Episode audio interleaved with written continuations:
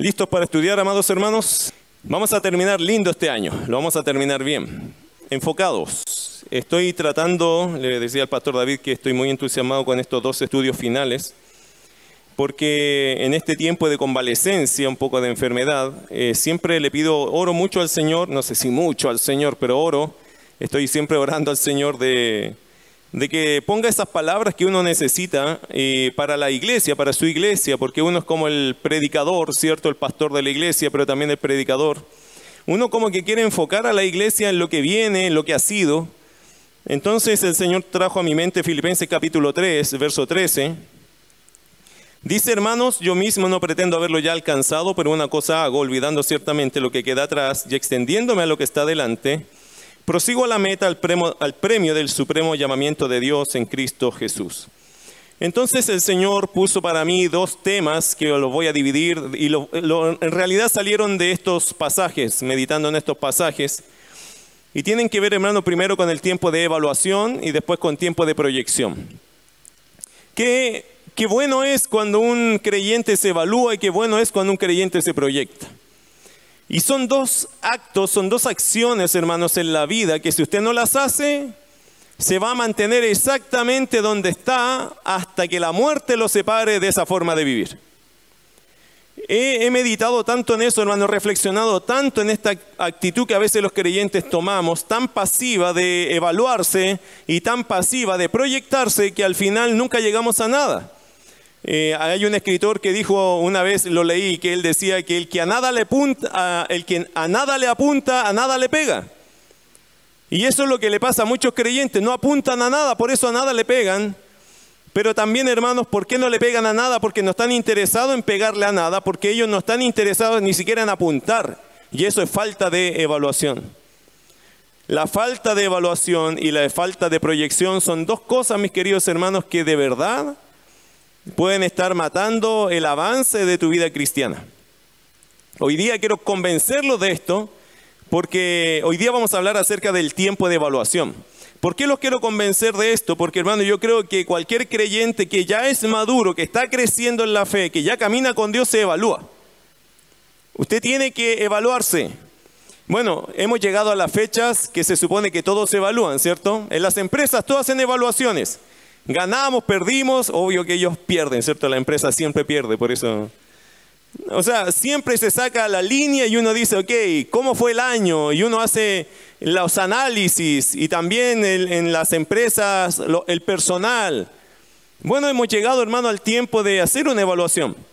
Ahora, eh, a mi entender, esta es una práctica muy saludable en realidad, siempre y cuando saquemos lecciones de ellas. Yo creo que esta es una práctica muy buena, pero si sacamos lecciones de ellas. De hecho, el apóstol Pablo tuvo de vez en cuando tiempos donde evaluaba su propia vida. De hecho, acá en Filipenses capítulo 3, ¿qué dijo Pablo? Y voy a tomar la primera parte nomás de este pasaje, versículo 13, la parte A. Hermanos, yo mismo no pretendo haberlo ya alcanzado. Interesante lo que dijo Pablo allí. La vida, mis queridos hermanos, tiene varias facetas en las cuales se puede evaluar. Usted puede evaluar su vida de diferentes aspectos. Por ejemplo, social. ¿Creció en lo social este año? ¿Cómo se mide eso, pastor? ¿Tiene más amigos? ¿Lo conocen más? ¿Ha logrado un círculo de personas, sumado personas a su alrededor? ¿O ha perdido a gente? ¿O hoy día usted no es tan sociable? Eh, ¿Material? ¿Ha crecido en lo material? Sí, pastor, gané como 8, 10 kilos. Pues no, yo estoy hablando financieramente, económicamente, se compró algo nuevo, qué sé yo.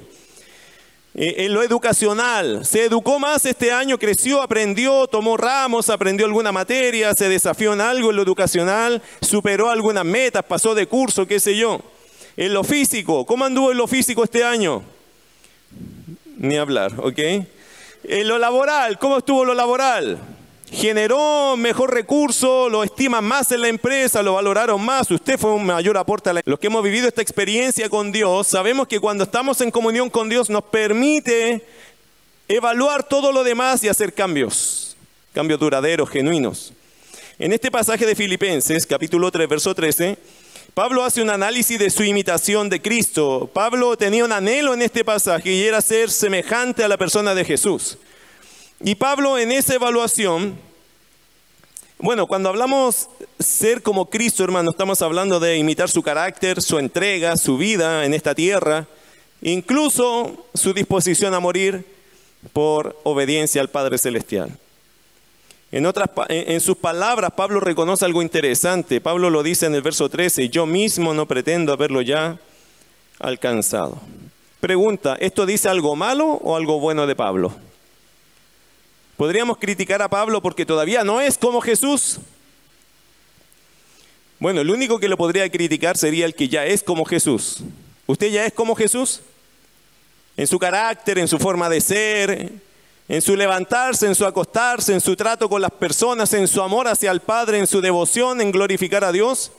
Bueno, Pablo decía, hermanos, yo no pretendo haberlo ya alcanzado, pero entendemos eso, hermano. ¿Quién podría culpar a Pablo de no haber alcanzado aún el ejemplo de Cristo, la vida de Cristo? El apóstol Pablo, mis queridos hermanos, estaba persiguiendo aquella meta, pero sí podemos ver algo. Pablo era honesto en evaluar su vida. Al apóstol Pablo lo vemos evaluando su vida, hermano, en varias etapas. Mire cuatro, sígame allí, no se pierda, no se duerma, que no se le gane el calor, hermanos, porque esto es importante. Romanos 7:24. Escucha lo que dice ese pasaje. Miserable de mí, ¿quién me librará de este cuerpo de muerte? El apóstol Pablo, mis queridos hermanos, lo vemos evaluándose en varias etapas de su vida. Por ejemplo, Pablo se evaluó a sí mismo hablando de su lucha contra la carne, su lucha personal.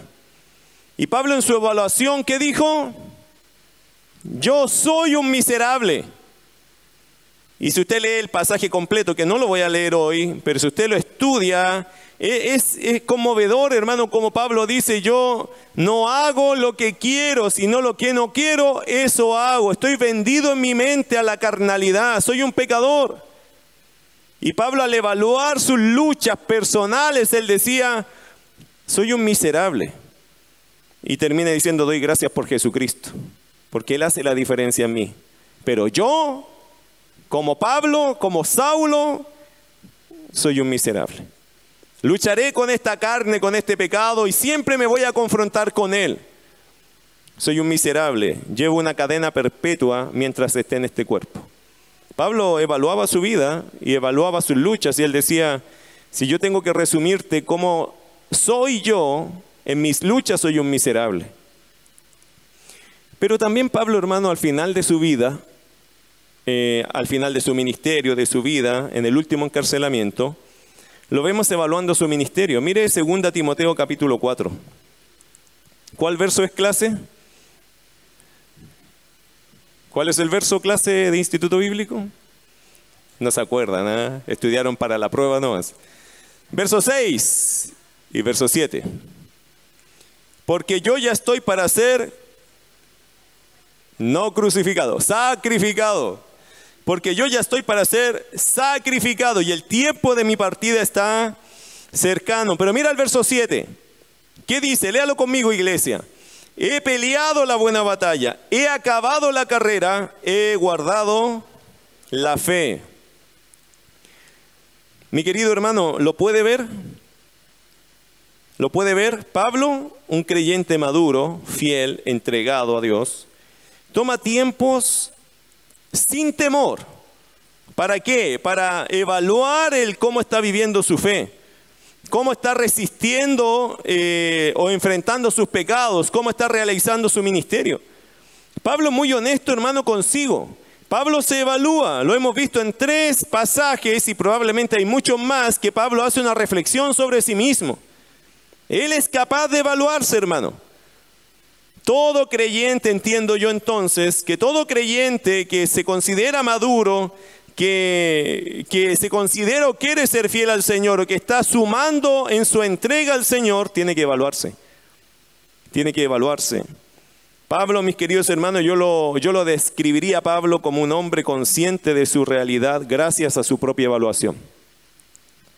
Pablo no tenía el, una cosa que Pablo dice a los corintios, que él no tenía temor de ser juzgado por él, porque él mismo se juzga. Ni por mí mismo tengo temor, porque Pablo estaba acostumbrado a una autoevaluación. A Pablo nadie le podía decir algo que él mismo ya no se lo había dicho. Era un autocrítico, era alguien que se evaluaba. Yo creo, mis queridos hermanos, que una evaluación constante de nuestra vida y propósito espiritual es algo no solo necesario, sino de vital importancia.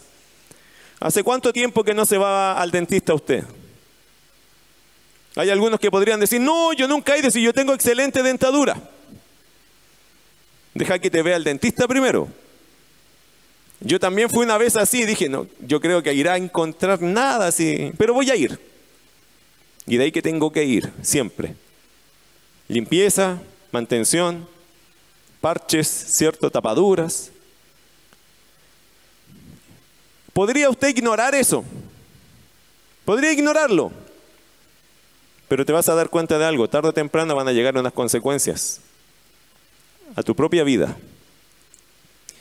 Le voy a decir algo, mis queridos hermanos, mucha gente, muchos creyentes no les gusta evaluar porque no les gusta encontrar. Es igual que cuando uno quiere ir al médico, nadie quiere ir al médico, porque no quiere pensar que le van a encontrar algo. Pero la palabra de Dios es un espejo que si tú te presentas delante de ella te va a reflejar lo que hay en ti, te va a evaluar. Muchos creyentes le hacen el quite a eso, tienen miedo de eso. Le voy a decir algo, mi querido hermano. Yo creo que la evaluación constante de nuestra vida y propósito espiritual no solo es algo necesario, es algo de vital importancia. Como es la ley de la vida, mis queridos hermanos, las cosas y criaturas están en constante descomposición. ¿Se ha dado cuenta de eso? Eso es la ley de la vida. Lo que hoy día es nuevo, después va a ser viejo. Eh, la criatura que es un bebé, después va a ser un adulto, después un anciano. Nosotros vamos haciendo un arco, ¿cierto? Y en ese arco hay una descomposición, una degradación. Así es la vida y siempre ha sido igual. Desde que cayó en pecado Adán y Eva, la vida va en un arco y va a terminar en la muerte. Por eso, mis queridos hermanos, la vida está en descomposición, degradación, en corrosión. Si no hacemos algo de mantención, si no hacemos limpieza, si no hacemos ajustes, si no hacemos tratamientos, las cosas pueden deteriorarse, romperse, enfermarse y morir más pronto de lo que tú quisieras. Por eso siempre evalúa. Mientras más evaluaciones tengas en el año, en la semana, mejor. Hay gente que todos los días, hermanos, se hace un autoestudio diciendo, ¿cómo estuvo el día? Y yo le digo algo, de vez en cuando usted tiene que, por ejemplo, en su matrimonio, todos los días, evaluar. ¿Cómo estamos? ¿Cómo estuvimos? ¿Cómo actuamos? ¿Qué nos falló? ¿Qué nos faltó? Por eso muchos se deterioran. Es que no hacen evaluación. Tienen miedo a hacer evaluación. A algunos les molesta la evaluación porque dicen, no, es que siempre son problemas. Es que la evaluación va a arrojar algo. Puede que arroje algo bueno también.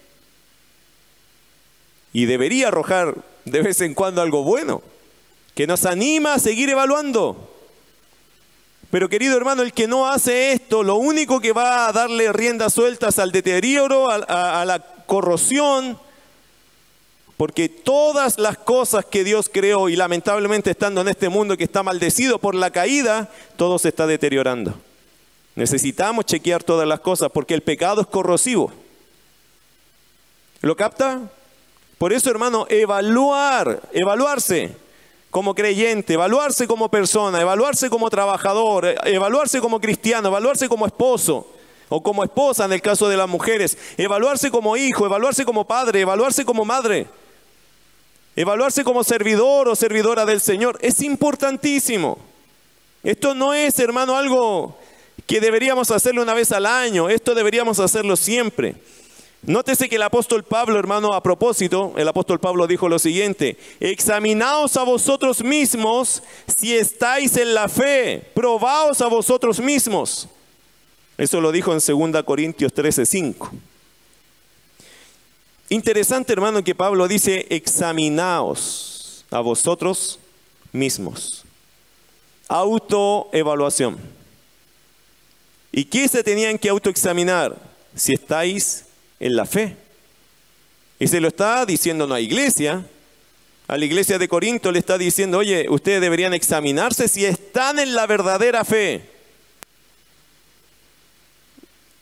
Amados hermanos, mire, la evaluación incluso puede llevar a una persona a un arrepentimiento genuino, lo cual es el camino para llegar finalmente a una verdadera salvación en Cristo. Y eso se lo digo sobre todo a aquellos que por años, que por años han participado de una iglesia, han vivido en experiencias congregacionales, pero que no han tenido su encuentro personal con Cristo.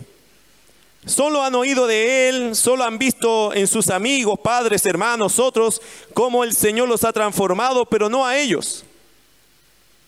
Yo tuve hace años atrás, cuando yo estaba en el seminario, tenía un compañero cubano y este muchacho había llegado hace poco a Chile, pero me encantaba su vida, porque siempre contaba cada semana sus experiencias con Dios, cómo Dios le hablaba, cómo Dios le respondía. Y en algún momento yo fascinado con él, yo ya era una persona que servía al Señor, me hizo pensar, ¿y yo? ¿Y yo? ¿Qué le puedo contar a él? Y hermano, eso me caló tan profundo que yo dije, claro, yo tengo una relación con Dios, pero debería profundizarla. Debería llevarla más a la vida práctica para poder contar lo que este hombre también le está pasando. ¿Por qué a él están pasando cosas hermosas con Dios y a mí no? Eso me hizo pensar que a veces los creyentes, hermanos, nos conformamos con el testimonio de otros. Pero ¿qué de tu testimonio? Hoy día se, dio, se dieron gracias. ¿Y tú? ¿Por qué podrías haber dado gracias? Entre paréntesis, nadie dio gracias por ganar un alma nueva. Entre paréntesis, nadie dio gracias por disipular a otra persona. Interesante. Porque a veces nuestras gratitudes se enfocan en, en quién? En el yo. Pero, ¿y en Cristo? ¿Acaso no son los negocios del Padre los que nos deberíamos preocupar? ¿A cuántas personas le predicaste este año? En serio, hermano, evalúa eso conmigo, lo tuyo. ¿A cuántas personas le repartiste un folleto, le invitaste a la iglesia? ¿En cuántos eventos tuviste la oportunidad de compartir el Evangelio? ¿Lo compartiste el Evangelio cuando pudiste? No se duerma, hermano, evalúe, evalúe, evalúe. Porque muchas veces decimos, bueno, este año no fue tan bueno para mí. ¿Y qué diría el Señor de nosotros? Bueno, para mí fue en cero de parte tuya. Ya te entregué el conocimiento, ya te salvé, te entregué conocimiento, te puse en una iglesia, estás bien conmigo, pero ¿dónde están los frutos? Y Dios ahí está otro año esperando frutos de nosotros. Evalúe para que eso no pase más. El apóstol Pablo dijo, examinaos a vosotros mismos si estáis en la fe. Ahora, cosa interesante hermano, vamos a abrir este espectro y nos vamos a ir a otras partes de la Biblia, del Antiguo Testamento hacia acá, rápidamente sí. ¿Sabe en qué sentido? Es que vamos a hablar acerca de evaluar, pero vamos a ver que la Biblia nos muestra que Dios es un Dios que hace evaluaciones. Usted sabe que cuando usted no hace la evaluación, Dios la hace igual de ti aunque usted no quiera evaluarse usted mismo, Dios te va a evaluar igual. Algunos ejemplos. Vaya a Génesis capítulo 6. Voy a leer rápidamente algunos pasajes y quiero que usted entienda el concepto simplemente. Génesis 6, versos 5 al 6. Y vio Jehová que la maldad de los hombres era mucha en la tierra y que todo designio de los pensamientos del corazón de ellos era de continuo solamente el mal. Y se arrepintió Jehová de haber hecho hombre en la tierra y le dolió en su corazón. Ya sabemos, mis queridos hermanos, que Dios hace una evaluación a toda la humanidad. ¿Y qué dijo Dios? No vale la pena seguir con este proyecto, se va a acabar ahora o en un tiempo. Pero ahí en ese minuto se podría haber acabado ya. La sentencia de Dios fue destrucción total de la humanidad. Interesante, Dios, mis queridos hermanos, Él hace sus propias evaluaciones. ¿Tiene derecho Dios a evaluarnos? ¿Qué cree usted?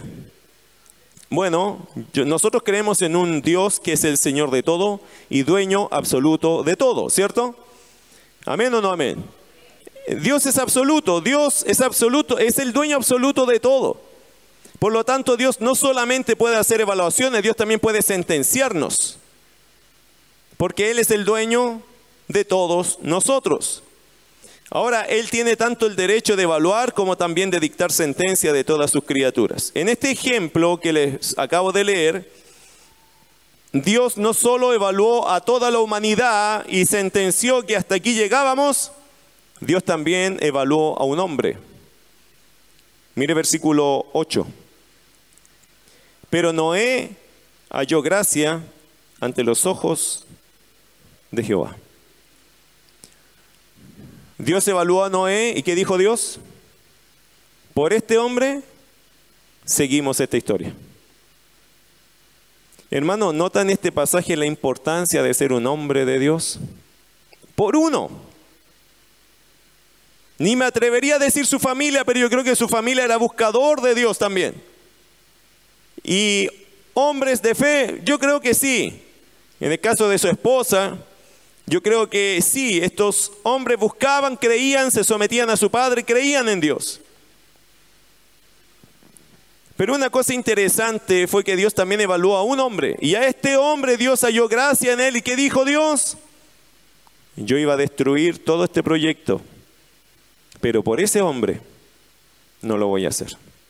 No sería justo por ese hombre. ¿Se acuerda cuando Dios destruyó Sodoma y Gomorra? Dios también lo evaluó. Pero antes de ir a destruir Sodoma y Gomorra, se encontró con Abraham, ¿se acuerda? Y Abraham dice, Señor, si hubieran 50 justos, 50 no más, pero si hay 50 tú no la destruirías, ¿cierto? Claro que no, por amor a esos 50 yo ni toco esa ciudad. Señor, y si hubieran 30, son 30, yo los amo, ni toco esa ciudad. Y si hubieran 20, por amor a los 20, yo no hago nada. Y ahí Abraham dice, pero no se moleste Señor si sigo, pero si hubieran diez, por amor a los diez, yo no toco esa ciudad. Hermano, no hubo uno. Ese uno Dios justamente en el camino lo iba a buscar, a Lot. Y lo sacó. ¿Y cuántos quedaron justos en la ciudad de Sodoma y Gomorra? Ninguno. Dios, hermano, es justo. Él evalúa y él sentencia.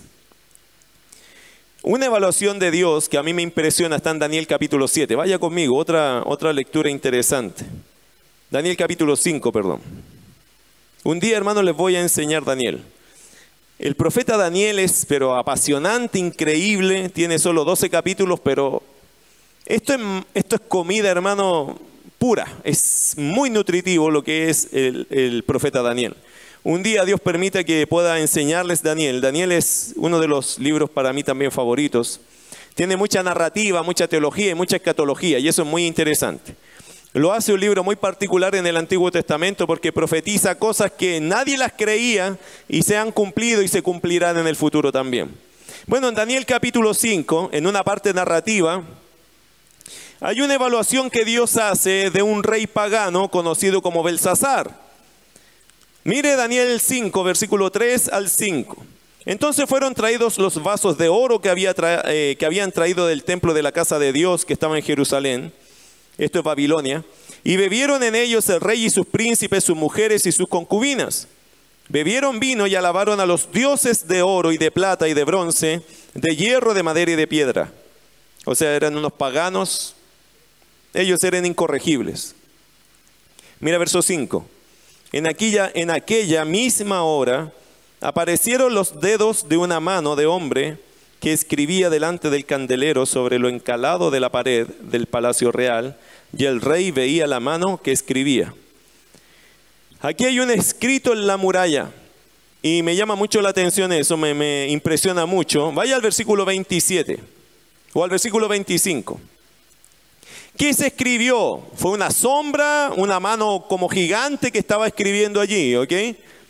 ¿Qué escribió? Versículo 25. Y la escritura que trazó es Mene Mene Tekel Uparsin. Bueno, para nosotros no dice nada todavía. Pero ¿cuál es su explicación? Verso 27. Daniel interpretó esto, ¿ok? Verso 26 y 27. Esta es la interpretación del asunto, dice Daniel. Mene contó Dios tu reino y le ha puesto fin. Y como lo repitió dos veces, era más que seguro que este reino se acababa. Tequel, pesado ha sido en balanza y fuiste hallado falto. Pérez, tu reino ha sido roto y dado a los medos y a los persas. A mí me llama la atención esa palabra tequel, que significa, que dice ahí, pesado ha sido en balanza y fuiste hallado falto de peso. Esa es la idea. Te pusieron en la balanza y no pesaste en nada. Usted sabe que los reyes portaban su honra, su gloria por ser reyes. Dios lo puso en la balanza y ¿qué dijo Dios? Tú no pesas, pero nada. Eres liviano. No tienes ni honra ni gloria ante mis ojos. Querido hermano, Dios evaluó a este rey pagano y esa misma noche Dios lo sentenció a muerte física, espiritual y eterna. Hasta ese día llegó la vida de Belsasar. Ahora, otra vez, Dios tiene derecho, mis queridos hermanos, a evaluar, a sentenciar, porque Él es el Señor de toda justicia porque Él es la expresión máxima de la misericordia y la verdad. Dios nunca, y te quiero como aclarar esto, Dios nunca sentencia sin antes dar aviso. Dios nunca va a sentenciar a alguien sin haberle dado un previo aviso. Y otra cosa, cuando Dios ya sentencia es porque ya era tiempo, ya era necesario, ya no había vuelta atrás. Estas son las razones por qué Dios dice, hasta aquí nomás. Y una vez que Dios cierra esa puerta, cierra esa ventana, el juicio de Dios viene y ya no hay nada que hacer. Ahora, evaluación, ¿cierto? Estamos hablando de evaluarnos. La pregunta es, la iglesia, hoy la iglesia, porque estamos hablando de Génesis, de Daniel, ¿cierto? Pero ya es su Antiguo Testamento. Pregunta, ¿la iglesia escapa de la evaluación de Dios? ¿Tú crees que Dios no se está evaluando como iglesia? Mire por favor conmigo Apocalipsis capítulo 1, verso 11. La iglesia no se escapa, mis queridos hermanos. Para nada, el Señor evalúa a cada una de sus iglesias. Mire Apocalipsis capítulo 1, verso 11. Esto nos va a mostrar a nosotros un ejemplo de cómo el Señor sí juzga, sí evalúa a su iglesia. Apocalipsis 1.11 dice que decía, yo soy el alfa y la omega, el primero y el último. Escribe en un libro lo que ves y envíalo a las siete iglesias que están en Asia. A Éfeso, Esmirna, Pérgamo, Tiatira, Sardis, Filadelfia y la Odisea. Interesante, hermano, estas siete iglesias, si usted lee el contexto, ¿cierto? Lo que viene, capítulo 2 y capítulo 3, estas siete iglesias fueron evaluadas. Ahora la pregunta es, ¿eso qué tiene que ver con nosotros como iglesia? Mira Apocalipsis capítulo 2, verso 11. Un ejemplo de muchos que hay en estos tres capítulos de Apocalipsis. Lea conmigo el versículo 11 del capítulo 2. ¿Qué dice? El que tiene oído, oiga lo que el Espíritu dice a las iglesias. El que venciere no sufrirá daño de la segunda muerte. Pero mira la primera frase, el que tiene oído, oiga lo que el Espíritu dice a quién. A las iglesias. Por lo tanto, lo que está diciendo el texto es que esta evaluación no fue dirigida solo a Éfeso o las demás iglesias de Asia, sino a todas las iglesias. Por eso, hermano, yo creo que estos siete mensajes son para todas las iglesias de todos los tiempos hasta que Cristo venga.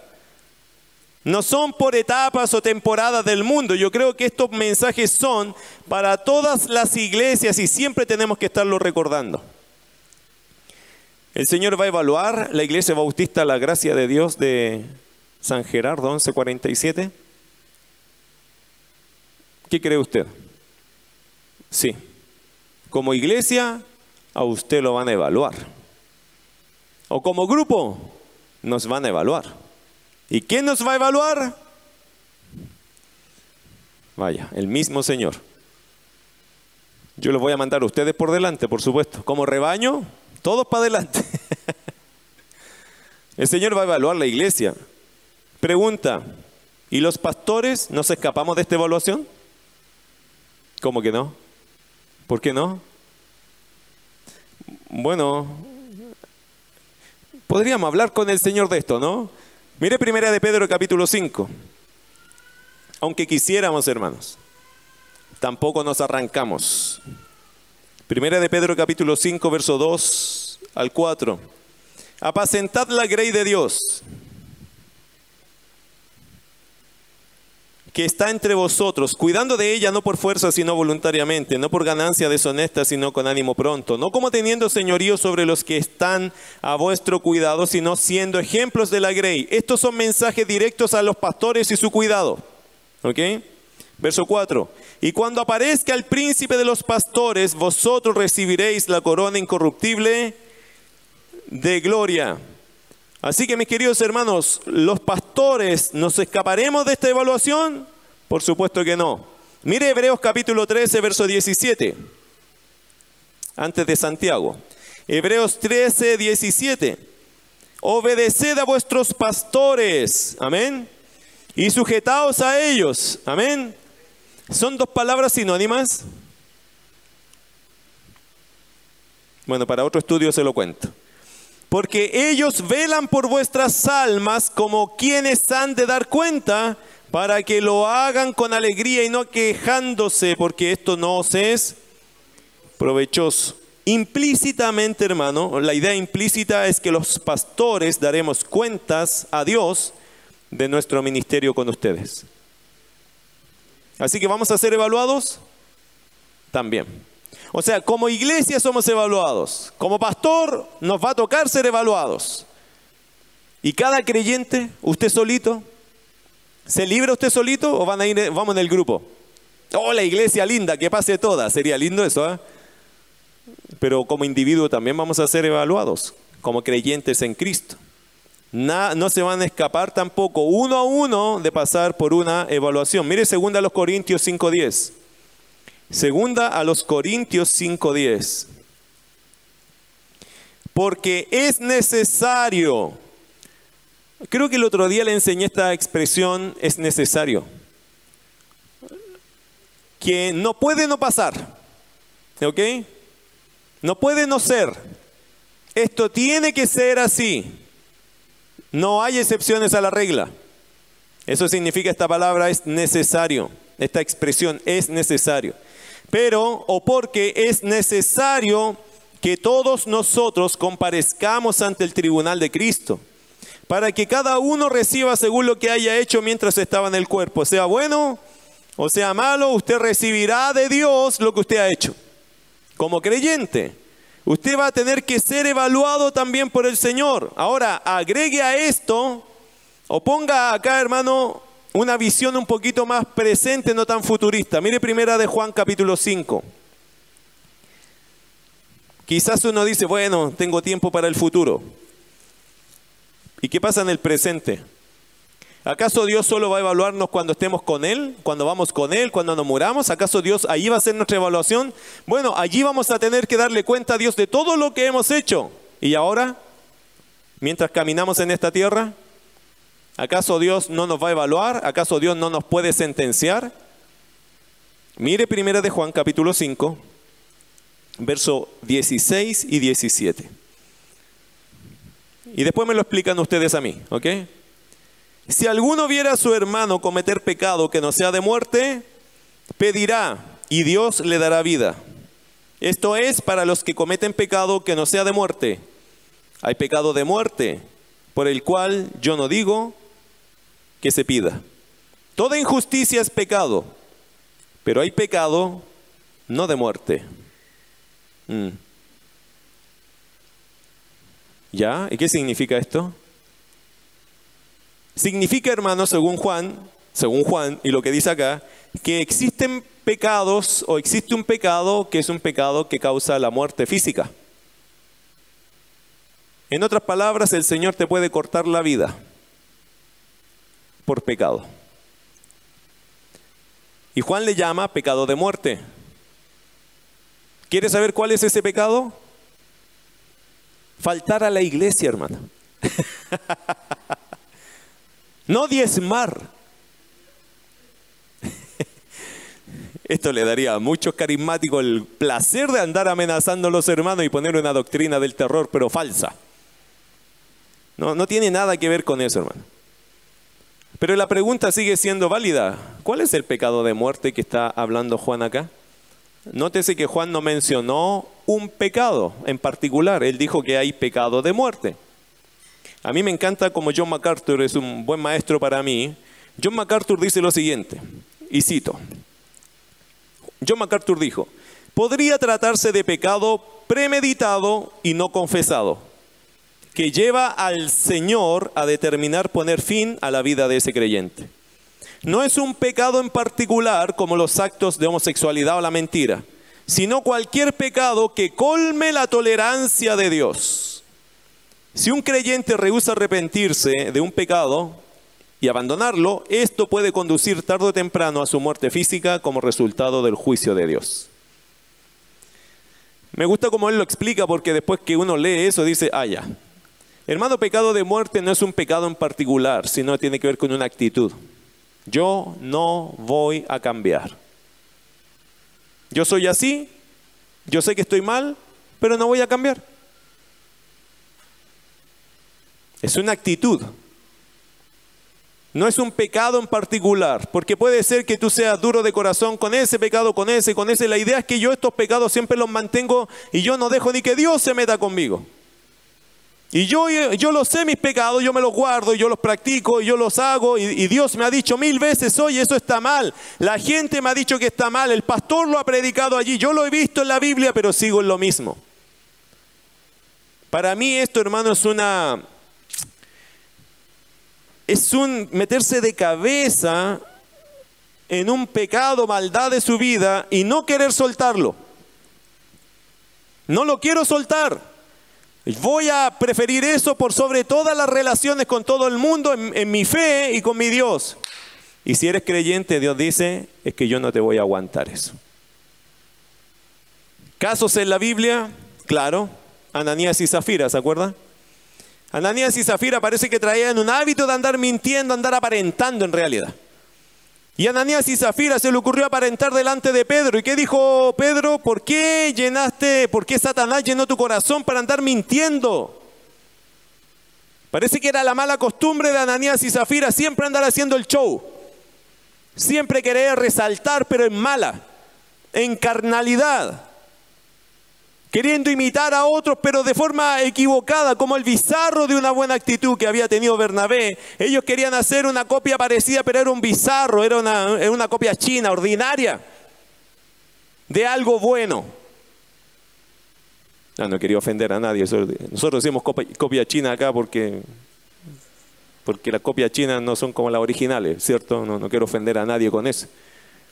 Una mala copia, una cosa que se parece pero no tiene nada que ver con el original.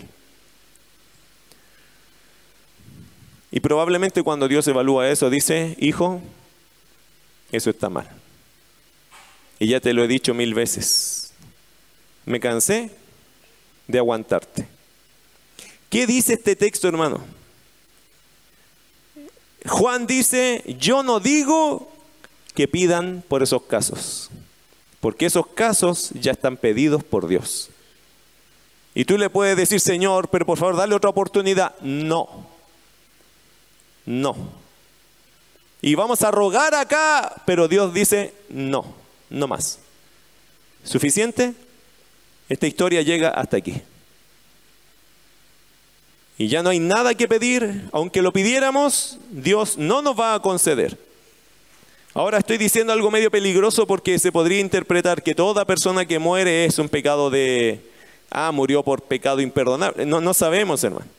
Solo Dios sabe y la persona sabe el trato que Dios tiene con él. Pero si hay una persona que uno sabe que anda en un pecado, está en un pecado, y la muerte lo alcanza, y se le dijo, no, por favor, no, arrepiéntete, cambia, deja eso, y siguió en esto, eso no le va a traer buenas consecuencias a ese creyente. Lo único bonito va a ser que se va a ir al cielo. Pero va a quedar esa historia marcada de un creyente que desafió a Dios y perdió.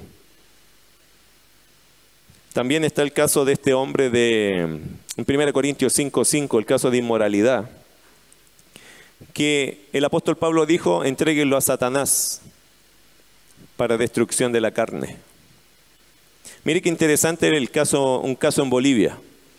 Un grupo de hermanos como ustedes, entre medio de ustedes había uno que era un hombre inmoral, se comportaba inmoralmente. Y un día lo confesó en su iglesia, se pasó adelante y tomó el micrófono y dice, yo confieso que yo vivo en inmoralidad, les pido perdón hermanos porque yo avergüenzo el nombre de Cristo. Se quebrantó. Todos los hermanos vinieron a abrazarlo decir, hermano, ánimo, el Señor está contigo, qué lindo que te confesaste, pero nunca más. Amén, amén, amén, amén. Pasaron medio año y este hombre de nuevo se metió en inmoralidad. Prostíbulos, malas mujeres, y el pastor fue a verlo. Y el hombre dijo, ¿sabe pastor? No quiero nada con ustedes. Yo ya decidí que este es mi camino. Pastor se fue a la iglesia, habló con los líderes y le dijo a los líderes, hermanos, nuestro hermano, no podemos dejarlo. Vamos a verlo. Y lo fueron a ver. Y él les dijo, ya les dije, pastor, si ya se lo dije, ¿para qué me trae los hermanos para acá si yo ya decidí que esta va a ser mi vida? el pastor le comunicó a la iglesia, iglesia, es nuestro hermano, vamos a verlo. Y fue la iglesia, hermano, a suplicarle que dejara el pecado. Y los mandó a todos para afuera. Esta es mi vida, yo quiero seguir en esto. El pastor cuando recibió esa noticia fueron a la iglesia, al templo, y el pastor oró y le dijo, Señor, lo entregamos a Satanás. ¿Qué más podemos hacer nosotros? Él quiere vivir en su desobediencia. Dos días de eso, el hombre murió. Le dio un ataque cardíaco, irrecuperable, se acabó su vida. Cuando yo escuché este testimonio, muchas preguntas vinieron a mí, pero vino también una respuesta. Hermano querido, cuando se dan todos los pasos correctos según la Biblia y tú no te arrepientes, estás en un grave peligro. En un grave peligro de perder tu vida delante de Dios. Ser tosudo, soberbio delante de Dios no es ningún buen negocio, hermano. Todo creyente va a tener que evaluar su vida. Amados hermanos, si Dios es un Dios evaluador, entonces todos nosotros que decimos temer a Dios y aún los que no le temen deberían evaluarse. Si usted tiene temor de Dios, hermano, evalúese. Evalúese, no se quede así diciendo, bueno, yo después veo lo mío. No, velo ahora porque eso es importante. No dejes de evaluar tu condición. No dejes de evaluarte a ti mismo. Ahora la pregunta es, ¿cuál es el fin de evaluarse? Varias cosas, si quiere anotar por allí. ¿Cuál es el fin de que nos evaluemos? ¿Es solo hacer el ejercicio? No, no, no tiene nada que ver con anotar cosas nomás y decir, bueno, ya me evalué, ahí está mi tarea, cierro el libro y el próximo año nos veremos con ese libro de evaluaciones. ¿Cuál es el fin de evaluarse? Número uno, ser consciente de los hechos irrefutables, innegables. Número dos, que muy parecido al número uno, librarse del autoengaño de tener una opinión de ti que no es la correcta, la verdadera, la justa, la pertinente, la armoniosa con tu triste realidad. A mí, hermano, me llega hasta dar risa de cómo ciertos creyentes se describen a sí mismos. Son demasiado positivos. Si el apóstol Pablo, ¿qué dijo de él? ¿Qué dijo Pablo? Miserable de mí. Pero hay creyentes aquí, hermano, que yo creo que a Pablo se lo dejan allá en los talones. Ellos se creen súper espirituales que hacen todo bien. Tú no sabes evaluarte. No tienes idea de evaluarte. Mi querido hermano, le voy a decir a ustedes, y me lo digo a mí también, todos nosotros somos fracasados en la fe. ¿O no? Podríamos anotar dos, tres cosas buenas, pero veinte malas, hermano. Nos faltan un montón de cosas para ser como Cristo. A mí me da risa, risa, hermano, pero de esa risa ya de sarcástica, de ver a personas que se evalúan tan bien Cuando veo al apóstol Pablo diciendo miserable de mí, hermano, ¿y nosotros dónde estamos allí? Pero muchos creyentes se evalúan tan mal que se sacan, según ellos, mire, no un 7, pero un 6, 8. No un 100, pero un 95. Yo creo que te estás evaluando. ¿Con qué te estás evaluando? ¿Cuál es la regla de medir que tienes para evaluarte tan positivamente? Los criterios, hermanos, que a veces usamos son tan fome los criterios que usamos. No, este año no le pegué a nadie. Este año yo no me fumé un cigarro. ¿Y por qué tendrías que estarle pegando a alguien a estar fumando cigarros? no, este año yo no hice nada malo. ¿Y por qué un creyente tiene que evitar andar haciendo lo malo y no está haciendo lo bueno? ¿Ve la forma tonta que tenemos de evaluarnos? Es igual que el fariseo que dice, Señor, yo no soy como ese, ni ese, ni, ni como este publicano. Pero ¿cómo te estás comparando a un publicano? O sea, si este hombre ni conoce de mí, tú conoces toda la ley, ¿cómo te estás comparando a él que no tiene idea? Y la historia ustedes la conocen. El publicano salió primero o salió él justificado y el otro no. ¿Con qué te estás evaluando, hermano? No, yo soy un buen creyente porque me fue bien en el trabajo. ¿Y qué tiene que ver una cuestión con lo otro?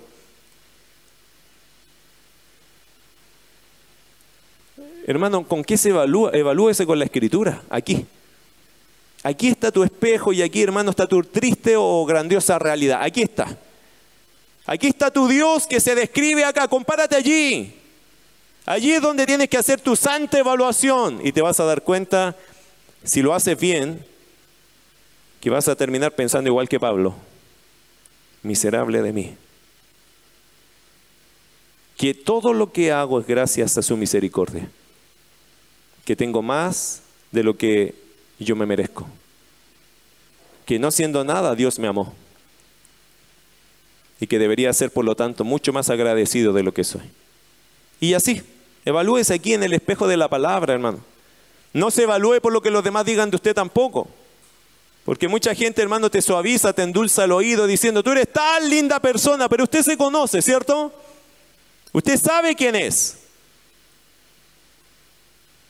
A nosotros nos encanta adular a nuestros hijos. Son los más lindos, pero bueno, ojalá que ellos entiendan que no son los más lindos. Para los padres, Ustedes, hijos, son los más inteligentes. Ojalá que ellos entiendan algo. No son los más inteligentes. Es la adulación de un papá, de una mamá, pero que en la realidad todavía hay cosas que mejorar. Y yo espero, hermano, que usted y yo también entendamos algo. Hay que saber evaluarse. ¿Que Dios nos ha bendecido como iglesia? Sí. ¿Pero por qué? ¿El Señor está llenando esta iglesia? Sí. ¿Pero por qué? Porque tú estás trayendo almas acá. Porque tú estás predicando el Evangelio y estás trayendo a las personas por eso. O porque es su misericordia. De alguna forma tenemos que llegar a evaluarnos de forma justa. Amén, ¿cierto? Querido hermano, evalúese. Si tenemos temor de Dios, nosotros nos tenemos que evaluar. Evalúese, es muy importante. ¿Por qué? ¿Cuál es el fin? Número uno, ser consciente. Número dos, librarte del autoengaño. Número tres, convertirse en el caso de, de, aquel que aún no se ha rendido a Jesucristo. No se olvide que de las iglesias, hermanos, muchas personas cuando venga el rapto se van a quedar. Probablemente alguno que se dice creyente va a llegar el domingo, va a estar todo cerrado. Y se va a juntar con tres o cuatro allá afuera de la iglesia y dice, uy, hoy día no hay culto. No sé, pero el pastor no avisó nada. Preguntémosle a la hermana Betsy, no, no está, no contesta la hermana Betsy. Preguntémosle al que siempre llega temprano, a Cristian Gormas, hermano que tampoco está. Estaba la serie, no, no, no, no había ninguno de los dos. Y resulta que estos cuatro hermanos después se dan cuenta de que no llega nadie a la iglesia. Qué raro, y un domingo, ese pastor siempre ha dicho que los domingos no se van a clausurar ni que sea año nuevo. A lo mejor nos equivocamos de horario. Llegan a la casa, empiezan a ver las noticias y dicen millones de personas han desaparecido. En un abrir y cerrar de ojos no se encuentran amigos, vecinos, hermanos, familia. No hay. Nadie tiene la explicación. Y ahí están esos cuatro pensando. Ah, era verdad.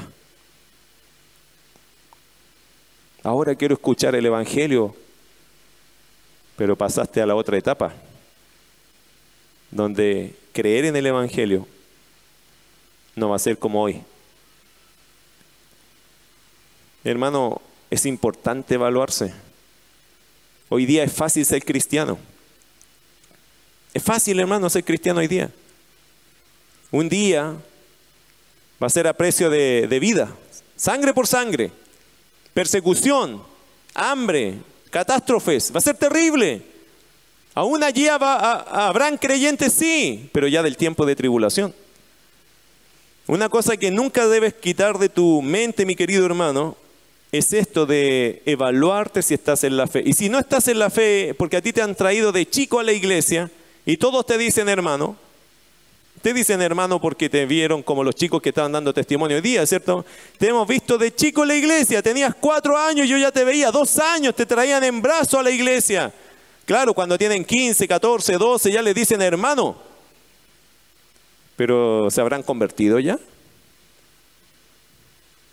Pero como son de la iglesia, ¿cómo les decimos? Hermano. Después tienen 20, 30, 25, siguen siendo los hermanos, pero no sabemos. No dan ningún fruto, pero vienen a la iglesia. Pero no dan ningún fruto. Nunca leen su Biblia. Ellos no oran en la casa, siempre ora papá, mamá y etcétera. Ellos no predican el evangelio a nadie. Nunca les hemos visto testificar pero son creyentes según ellos. ¿Por qué? Porque vienen a la iglesia. ¿Será suficiente eso? Tú los ves que ellos andan en el mundo, dicen garabatos, tienen, tienen, ciertos vicios, pero con respeto. Pero nunca en su vida está Cristo en el trono.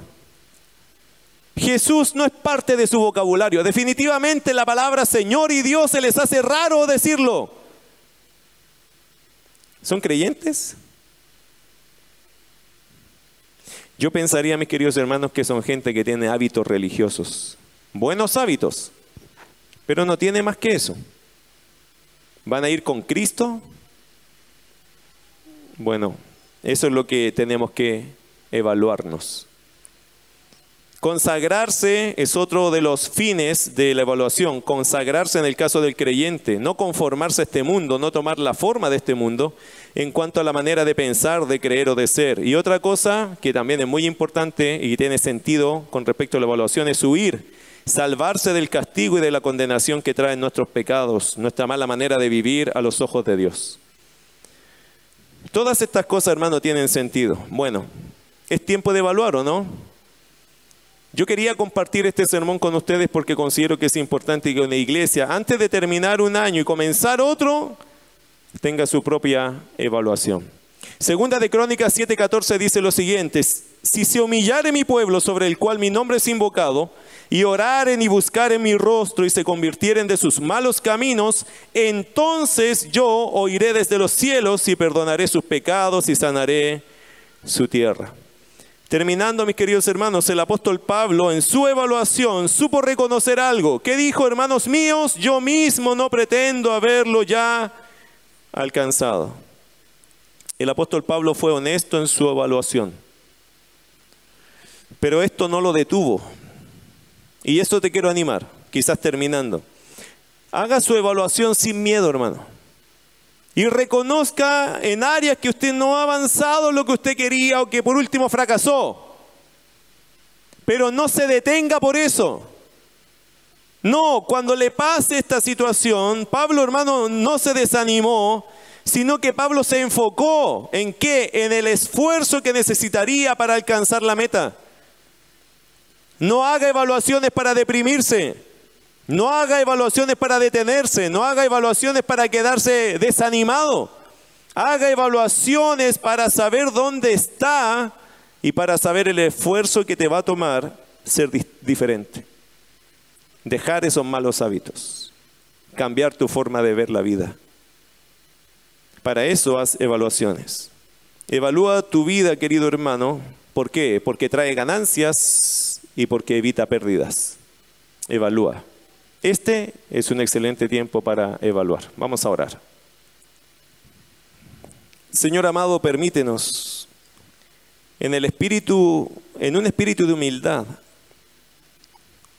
Como Pablo lo dijo, Señor,